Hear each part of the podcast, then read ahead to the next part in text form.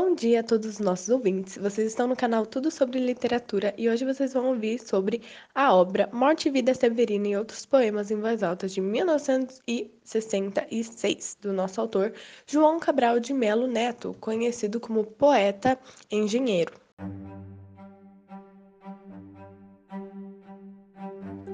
A obra Morte e Vida Severina é um poema do escritor brasileiro João Cabral de Melo Neto, sendo trágico, onde apresenta um alto de Natal de pernambucano.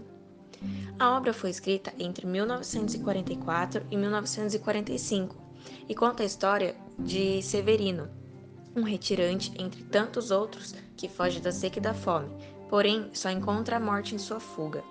Até que ele presencia o nascimento de um filho de retirantes, Severinos iguais a ele.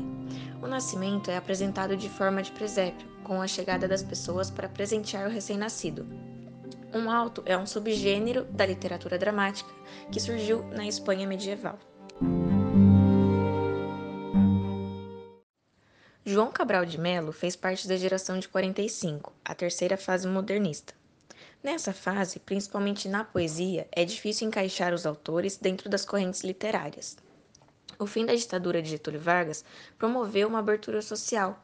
A geração de 45 foi também engajada nos temas sociais e com grande envolvimento na política.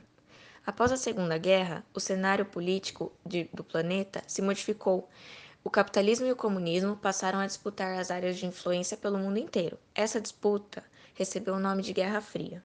No plano internacional, o ano de 1945 indicou uma nova era de esperanças, com o fim da Segunda Guerra. No Brasil, este ano marcou um término da ditadura de Vargas, abrindo perspectiva para um período democrático na vida política nacional. O fato do presidente eleito no ano seguinte ter sido Eurico Gaspar Dutra, que tinha sido ministro no governo de Vargas, mostrou que o ditador deposto não estaria completamente ausente no cenário político. A iminência de um conflito nuclear que poderia dizimar a espécie humana fez com que todos passassem a se preocupar com a humanidade como um todo. A ficção se voltava cada vez mais para o interior do ser humano, tentando encontrar ali a chave para a compreensão dos conflitos sociais. No entanto, ele se destacou pela qualidade de sua poesia, fugindo a qualquer tipo de derramamento ou sentimentalidade. João Cabral conseguiu a palavra poética a contundência da pedra. No poema dramático Morte e Vida Severina, a dureza da expressão corresponde formalmente às dificuldades e desalentos da história do retirante, que parte em direção ao litoral em busca de vida e só encontra a morte pelo caminho.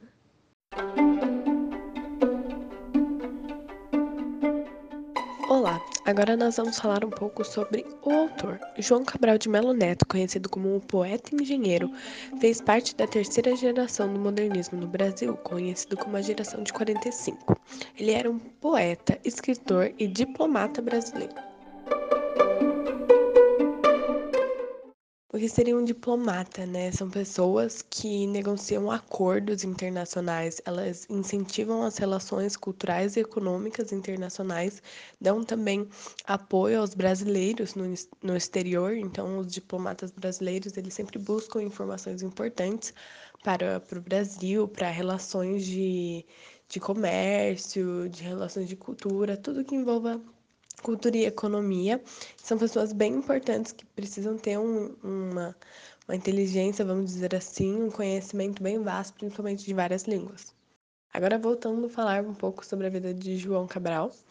É, ele nasceu no Recife, dia 6 de 1920. Ele é filho de Luiz Antônio Cabral de Mello e de Carmen Carneiro Leão Cabral.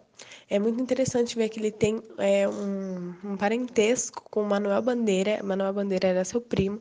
Manuel Bandeira é um poeta brasileiro também. E tem também um parentesco com Gilberto Freire, que era um sociólogo muito importante e escritor também. Quando mais velho, em 1938, ele frequentava o Café Lafayette. Era um ponto de encontro dos intelectuais que residiam no Recife. Depois de dois anos, a família transferiu-se para o Rio de Janeiro, mas a mudança definitiva só foi realizada em 1942, o ano em que eu publicara seu primeiro livro chamado Pedra do Sono. No Rio, ele virou funcionário do Departamento Administrativo do Serviço Público e ele se inscreveu em 1945 no concurso para a carreira diplomata e foi aí que ele começou a sua carreira. E depois dele passar e conseguir fazer esse curso, ele começou uma larga peregrinação por diversos países e ao longo disso, paralelamente também, ele foi ativando né, a literatura e sempre estava escrevendo. E com suas obras, quando ele estava no, no exterior, ele ganhou vários prêmios também, como o Prêmio Olavo Bilac da Academia Brasileira de Artes e o Prêmio da Poesia do Instituto Nacional do Livro. Devido à qualidade de suas obras, João foi eleito dia 15 de agosto de 1968 como membro da Academia Brasileira de Letras. O importante trabalho de João Cabral foi a sua pesquisa histórica documental chamada O Brasil no Arquivo das Índias de Sevilha. Em 1990, João Cabral é aposentado no posto de embaixador. Suas principais obras eram Morte e Vida de Severina e outros poemas em voz alta, de 1966, O Rio, de 1954, O Engenho, de 1945 e A Pedra do Sono, de 1942.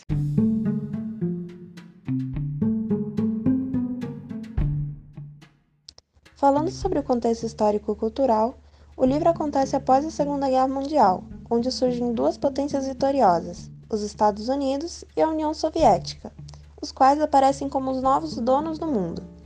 O capitalismo e o comunismo passam a disputar áreas de influência pelo mundo inteiro. Essa disputa recebe o nome de Guerra Fria. Nesse quadro geral, nenhum país conseguia se colocar em uma posição de neutralidade, devido ao plano comercial e invasões. Essa polarização ideológica americano-capitalista e russo-comunista impediu o surgimento de qualquer opção política aos modelos já estabelecidos. No Brasil, após o suicídio de Vargas, o novo presidente Juscelino Kubitschek surge com o plano 50 anos em 5, com o objetivo de acelerar o progresso brasileiro. Ainda durante a década de 50, a arte brasileira se beneficiou do estado de relativa democracia vivido pelo país. Pesquisas indicavam novos caminhos para os setores artísticos.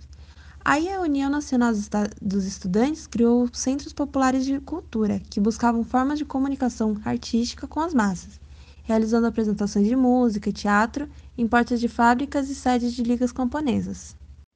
Na literatura, surgiu o período denominado de Terceiro Tempo do Modernismo. Ele se caracterizou por uma retomada das preocupações formais que tinham marcado a primeira geração modernista. A palavra ganhou importância, assumida como centro da expressão estética, a reflexão em torno da arte alcançou níveis de elaboração bastante altos, em virtude do clima de discussão que se instalava no país. O experimentalismo colocou a literatura brasileira em um patamar bastante semelhante ao de outras nações do mundo. Na poesia, a chamada Geração de 45 tentou aliar os avanços modernistas com uma tonalidade clássica. A preocupação com os destinos da sociedade perdeu o tom localista e regional que tinha tido nas décadas 30 e 40 a iminência de um conflito nuclear que poderia dizimar a espécie humana fez com que, os, fez com que todos passassem a se preocupar com a humanidade como se fosse um, como um todo.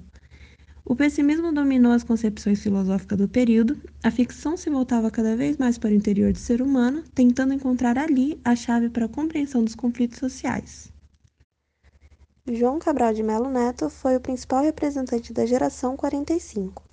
Como outros poetas dessa época, apresentava uma grande preocupação com a construção do poema e com sua forma visual, insistindo na composição de métrica regular. No entanto, ele se destacou pela qualidade da sua poesia. No poemático Morte e Vida Severina, a dureza da expressão corresponde formalmente às dificuldades e desalentos da história do retirante que aperta em direção ao litoral em busca de vida e só encontra morte pelo caminho. O subtítulo do poema Alto de Natal, de Pernambu Alto de Natal Pernambucano, confirma a esperança do título no advento de uma nova vida, que representa a redenção do povo nordestino. A obra Morte Vida Severina não apresenta os traços físicos dos personagens. Os figurantes que surgem ao decorrer da história também não são abordados mais a fundo. Entretanto, podemos destacar seu José, mestre carpina, morador de um dos mocambos que existem entre o cais e a água do rio, ele é o personagem que salva a vida de Severino, o impedindo de tomar sua própria vida.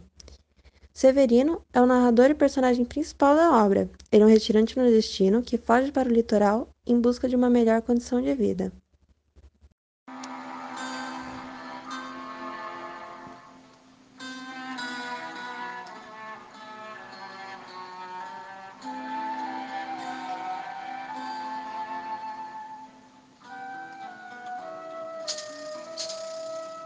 Decorrer da explicação do resumo da obra, será apresentada diversas partes do livro, pois confere claramente o que gostaríamos de explicar aqui.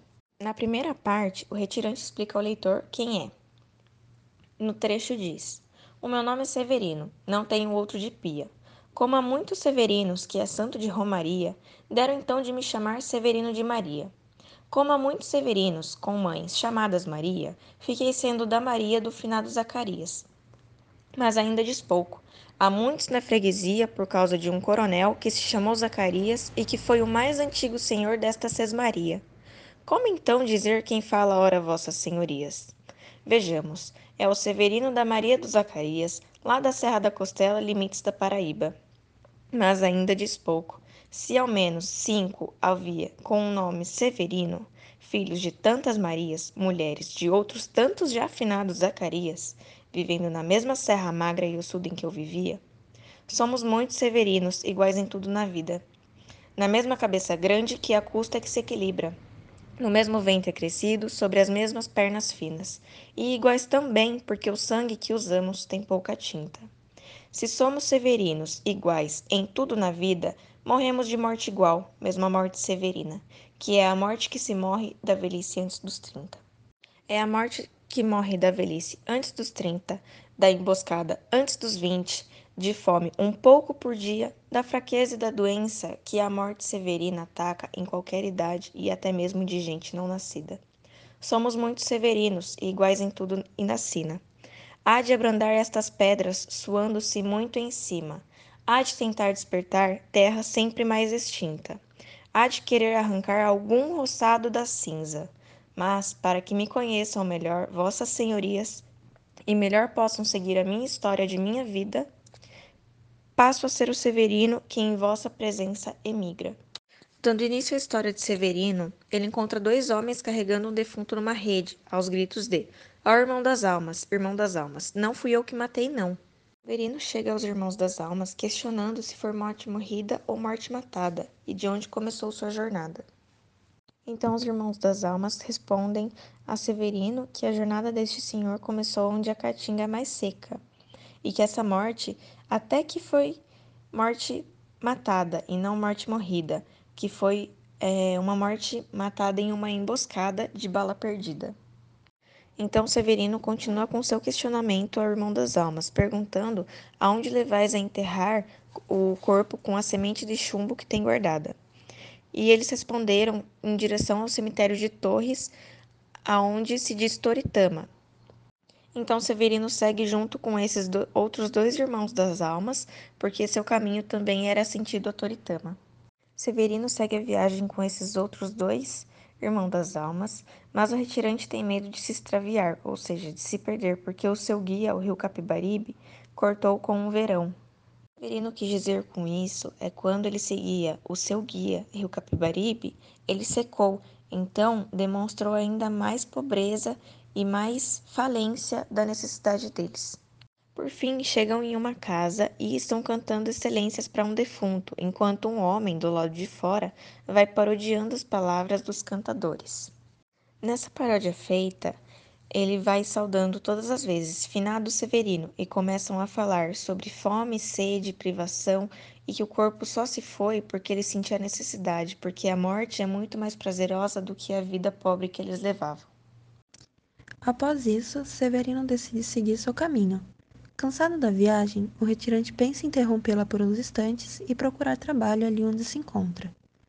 Na janela, Severino avista uma mulher aparentemente bem de vida a qual se dirige procurando por trabalho.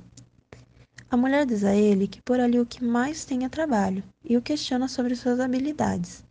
Porém, nada que ele fazia em sua terra era útil naquele local, pois ali o que mais havia era a morte. Então só era possível, tra possível trabalhar em profissões que fazem da morte um ofício ou bazar, que no caso seriam os farmacêuticos, os médicos, é, coveiros, pessoas que trabalham com a morte, que ganham com a morte. Percebendo que ele não era um bom lugar, o retirante segue sua viagem.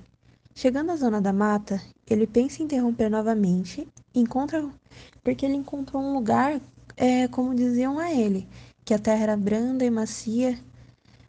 Ele acredita que ali a morte era é, não acontecia muito, que a morte era um lugar que ali era um lugar muito bom para se viver, então as pessoas não morriam, porque as pessoas ali eram felizes. Mas só que mais um pouquinho para frente, ele assiste à morte de um trabalhador. E ele escuta as palavras dos amigos do defunto e ele entende que ali é como o lugar de onde ele veio e que o único pedaço de terra que poderia ser seu naquele lugar era uma cova. Sendo assim, o retirante resolve apressar o passo para chegar logo em Recife. Ele queria era fugir da velhice que tanto esperava antes dos 30. Então, ele conta sua vida como era antes dos 20 e as mínimas diferenças entre a Caatinga e a Grécia, que quase não há. Já entre a Caatinga e a mata, é, nota-se que a terra é mais macia e gorda e não há um rio que corta os poços. Bom, ao chegar em Recife, o retirante encosta no pé de um muro alto, onde escutava a conversa de dois coveiros. Logo quando ele pensava que estava fugindo da morte, encosta-se no muro, logo no muro de um cemitério, onde os coveiros conversam sobre a diferença do cemitério do rico e do pobre, onde eles gostavam mais de trabalhar para os ricos, pois ganhavam gorjetas, e até comentavam que os ricos tomam mais tempo para enterrar, e também que mais tarde iria chegar um defunto. Então, o retirante se desespera.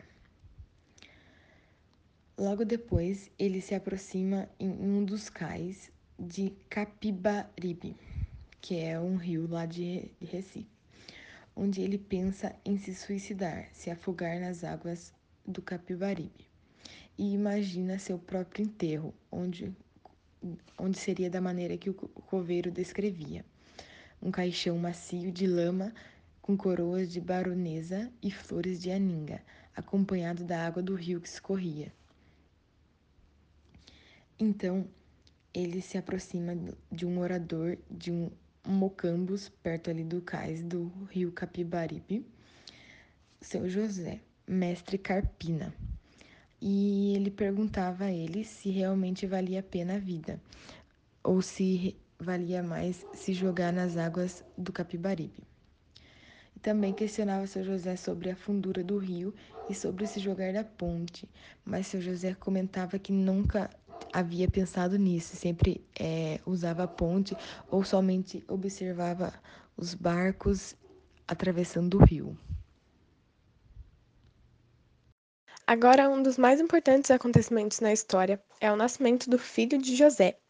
Uma moça sai de uma casa e fala para José: Estais aí conversando em vossa prosa entretida, e não sabeis que o vosso filho saltou para dentro da vida? Saltou para dentro da vida ao dar seu primeiro grito.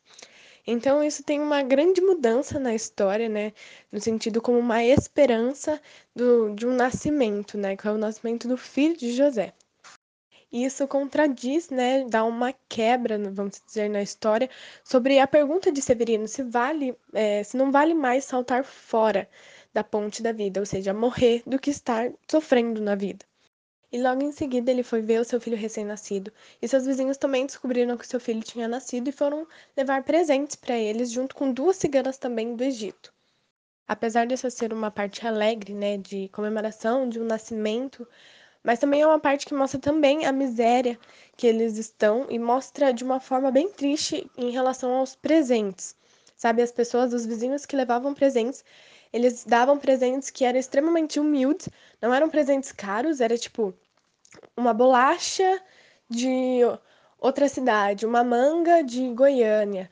E uma fala assim que o melhor presente que ela tem e que ela pode dar é um jornal para lhe servir de cobertor, para que ele se cubra e que as letras façam ele um dia ser doutor. E no começo da frase eles sempre falam: Minha pobreza é tanta que o, o que eu mais tenho de importante, o que é o mais importante para mim que eu posso te dar é uma fruta. O que eu mais tenho de importante são coisas que, que no nosso cotidiano a gente tem e não sabe o quanto é importante, mas para eles é algo de mais valioso que eles tinham, que eles poderiam oferecer para aquele recém-nascido. Nesse momento também ocorre a fala das ciganas, que elas preveem, elas profetizam sobre o futuro da criança e elas falam que elas conseguem ver essa criança com uma cara manchada de preto. Mas não uma cara manchada de preto por causa dos mangues, por causa do trabalho no mangue, mas sim por causa de um trabalho em fábricas. Isso traz esperança, né, para a família, porque isso significaria que ele iria ganhar mais e conseguir ter, não viver nessa miséria, morar em outros lugares, trabalhar em indústrias que ele teria uma condição de vida um pouco melhor, mas também não significa que ele iria viver super bem, mas sim que ele iria conseguir ganhar algumas coisas a partir do trabalho dele que seria no meio mais urbanizado. Os vizinhos também falam sobre a, as características do bebê, o aspecto, como, como que o bebê era. Eles comparam com diversas coisas magras, finas. Eles comparam com coqueiro, eles falam que o menino é um menino guenzo, que significa é, um animal doente, um animal capanga, um animal magro. Mas eles falam que isso é o normal, eles falam que isso não sai do que é o aspecto da, das crianças do mangue, das crianças do Nordeste. Então, que ele era magro, mas que eles viam uma energia nele, viam algo bom, positivo, apesar dele ser bem magro. Severino, ele fica fora da casa, fora de todo, toda essa cerimônia, toda essa, essa alegria do recém-nascido. E José, então, ele sai, né, conversar com Severino e para ir responder a pergunta de Severino, se não valesse mais a pena pular fora da ponte, que é a vida, do que permanecer nela sofrendo. E Severino fala que ele não, não, que ele não consegue responder essa pergunta, que essa, que essa resposta é muito complexa e, ela, e ele não teria como responder isso. Ela termina falando. E não há melhor resposta que o espetáculo da vida. Vê-la desfiar seu fio que também se chama vida. Ver a fábrica que ela mesma teimosamente se fabrica. Vê-la brotar como há pouco em uma nova vida explodia. Mesmo quando é assim pequena explosão como a ocorrida. Mesmo quando é uma explosão como a de há pouco franzina. Mesmo quando é uma explosão, de uma vida severina. E assim termina o nosso livro. É um livro extremamente é, detalhado. Cada verso tem uma tem um intuito, sabe? O autor ele sempre escreveu com, com o intuito de tocar e fazer você pensar e refletir sobre é, essa história, né? Até o final é até difícil de explicar qual é a resposta exata de José, porque ele responde uma pergunta com a vida. Tipo, ele não fala sim nem não, mas ele não fala que a melhor resposta é o espetáculo da vida. Que a vida pode ser difícil, mas que a vida tem explosões de vida que às vezes vale a pena continuar. É, continuar estando numa vida difícil, porque esse é o espetáculo dela. Então é muito complicado, mas é um livro Lindo, lindo, é um livro muito bom de se ler. Aborda vários temas importantes que a gente tem que pensar até hoje. Bom, eu vou falar um pouco sobre as características do modernismo na obra. A obra Vida e a Morte Severino apresenta características da terceira geração modernista, também conhecido como fase pós-modernista, que no Brasil ela se estende de 1945 a 1980. Bom, é, o modernismo é um movimento artístico-cultural que surgiu no início do século XX e ele tem como objetivo né, quebrar o tradicionalismo da época e também experimentar novas tecnologias e criações artísticas, né, fora de, da, da divisão da realidade. Bom, e no decorrer do poema é possível identificar algumas dessas características, por exemplo, a linguagem objetiva. É, no poema, as linguagens são curtas e bem objetivas, né? E tem bastante a repetição das escrituras, que é usada bastante por João Cabral, que né, tem um realce semântico na obra e também promove muita repetição da homofonia do som, né? Que vocês vão poder identificar a partir do trecho que eu vou ler agora, da página 69 do poema. A quem estáis carregando, irmão das almas, embrulhado nessa rede? Dizei que eu saiba. Há um defunto de nada, irmão das almas, que há muitas horas viaja à sua morada. E sabeis quem era ele, irmão das almas? Sabeis como ele se chama ou se chamava? Severino Lavrador, irmão das almas, Severino Lavrador, mas já não lavra. E também é, outra característica é o regionalismo universal. À medida que né, o Severino se aproximava da costa, a terra começou a amolecer, vamos dizer assim, mas a morte não diminuiu, né? E ele acreditava que tinha alcançado um lugar onde a morte diminuiu e a vida não era difícil. É, agora eu vou ler um pedaço do trecho que mostra um pouco da, do lugar onde ele estava. Esse trecho está na página 72 do livro, do poema. Sei que há muitas vilas grandes, cidades que elas são ditas. Sei que há simples arruados, sei que há vilas pequeninas, todos, todas formando um rosário, cujo, cujas contas fossem vilas todas formando um rosário de que a estrada fosse a linha. Devo rezar tal rosário até onde o mar termina, saltando de conta em conta, passando de vila em vila? Veja agora, não é fácil seguir essa ladainha entre uma conta e outra conta, entre uma e outra Ave Maria. Há certas pais, pa, paragens brancas, de planta e bicho vazias vazia até de donos e onde o pé se desencaminha. Não desejo emaranhar o fio de minha linha, nem que se enrede no pelo, nem se enrede no pelo insulto dessa caatinga.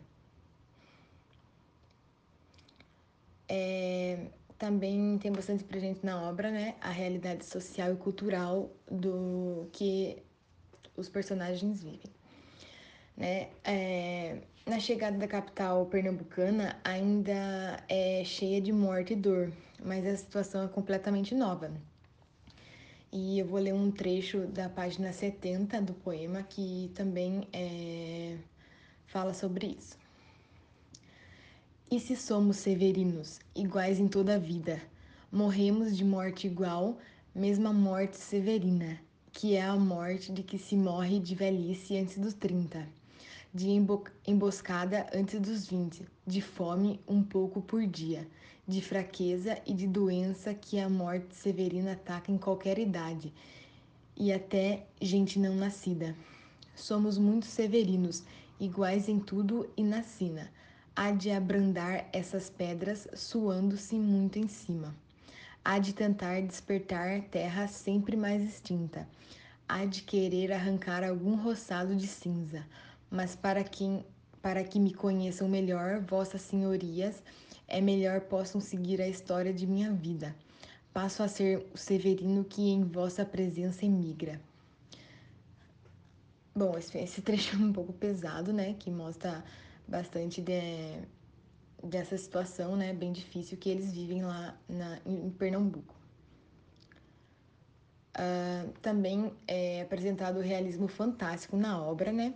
que tem uma visão que critica o mundo, que está relacionada ao nascimento de, de Jesus, né? Que relembra o Natal e tudo mais.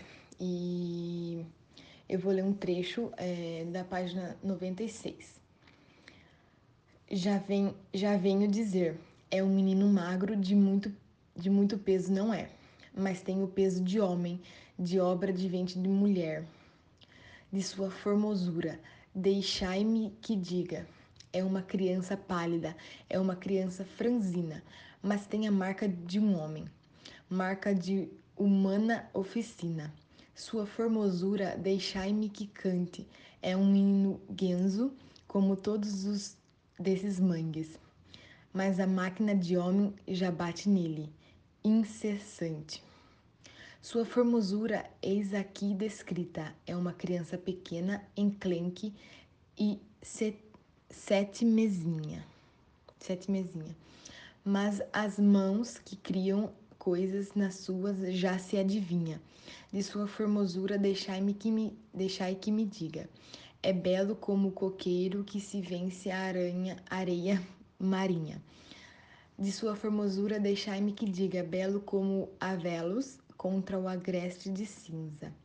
Esse trecho está na página 96 do poema. Bom, e por último, e nem menos importante, temos a influência do simbolismo, que é essas excelências, né, que cantadas para, o mor para os mortos pelos vivos, né, é, que eram bem comuns, né, antigamente nos velórios, né, e fazia parte dessa transição de ajudar o morto na passagem para o mundo dos mortos, né, digamos assim, para o mundo de lá.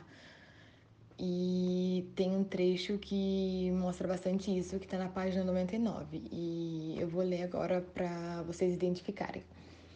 Finado Severino, quando passares em Jordão e os demônios te atalharem perguntando o que é que levas, dize que levas cera, capuz e cordão, mas a viagem de Conceição. Uma excelência dizendo que a hora é hora ajunta os carregadores que o corpo quer ir embora. E foi isso. Para compararmos os detalhes da obra com a atualidade, o escritor João Cabral de Melo escreve a vida difícil que Severino leva, a dor de sair da sua terra, mas não como uma opção, e sim por sobrevivência. Em muitos lugares, no Nordeste, por exemplo, há lugares que a terra é dura e seca, família pobre não tem escolas perto e nem hospitais e até mesmo a falta de alimentos e água, principalmente nas épocas de seca. Na obra também aborda a morte antes dos 30 anos de idade, que acontece nesses locais pouco sociais, onde desde criança já começa a trabalhar e muitas vezes não é em condições muito boas, junto à condição de vida, é então por isso no livro fala morte de velhice antes dos 30.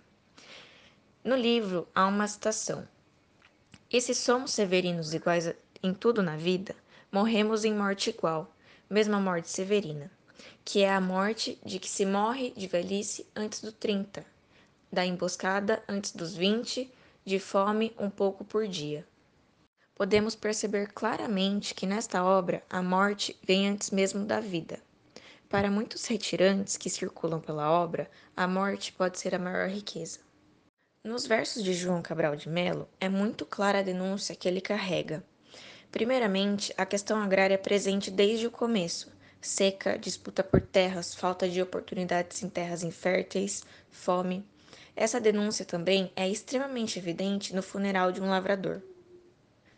Há um trecho no livro que ressalta essa análise, que diz: Essa cova em que estás, com palmos medida, é a cota menor que tiraste em vida é de bom tamanho, nem largo nem fundo. É a parte que te cabe neste latifúndio. Não é cova grande, é cova medida, é a terra em que querias ver dividida. É uma cova grande para tão pouco defunto, mas estarás mais ancho que estavas no mundo. É uma cova grande para teu defunto, porco, porém, mais que no mundo te sentirás largo.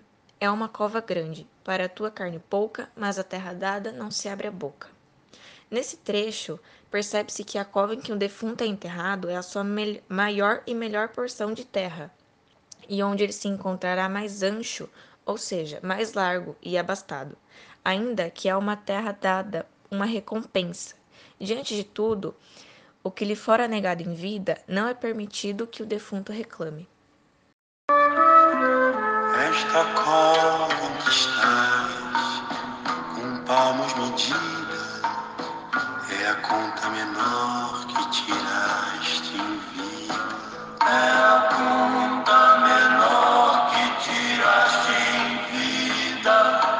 É de bom tamanho, nem largo nem fundo, é a parte que te cabe deste latifúndio.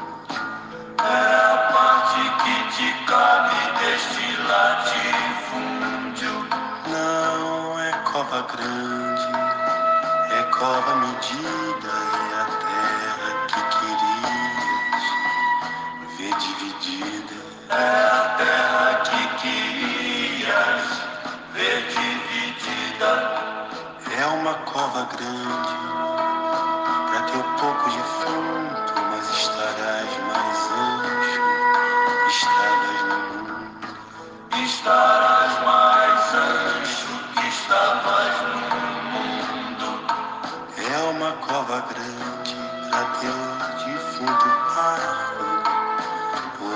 Mas que no mundo te sentirás largo.